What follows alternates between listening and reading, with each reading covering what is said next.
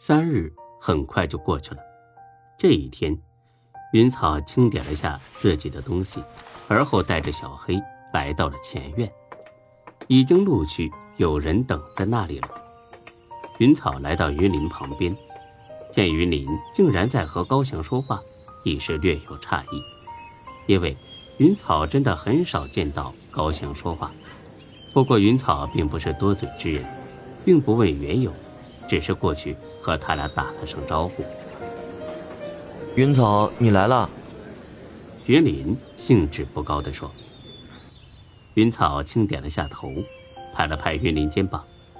这小子小时候就憨，知他不舍，亦不说破。高翔也向云草打了个招呼，便不再说话。三人站在一边，等待着云晨的到来。不一会儿，人都到齐了，大家便向着外面走去。出了院门，路上的行人倒是比来的时候多。且多是十岁左右的孩子，身边伴着父母，想必大家都是去参加门派大选的。这一次因幻音坊的到来，很多很远地方的人都带着孩子过来，所以一路走来人越来越多。看，到了！众人远远望去，一面高耸的山崖上刻着两个大字“花山”。花山原来并不是一座山。而是一条小型山脉的统称。从这里望去，山上白雾缭绕，偶有飞鸟掠过，颇有几分意趣。众人来到花山脚下，见山脚下有一个小屋子，屋前坐着一个老头。他看了看到场的人，点了点头，从怀里掏出一朵似瓣的小花，朝山中抛去。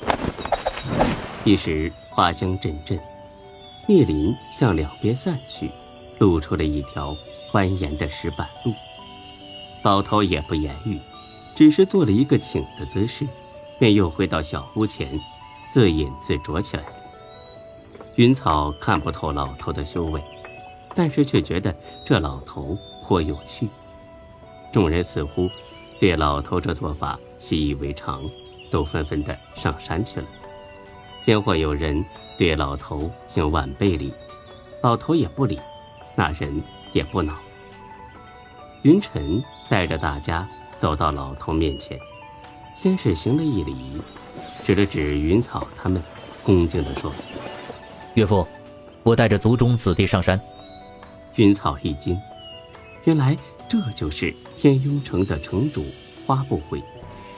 可是为什么在这里守山？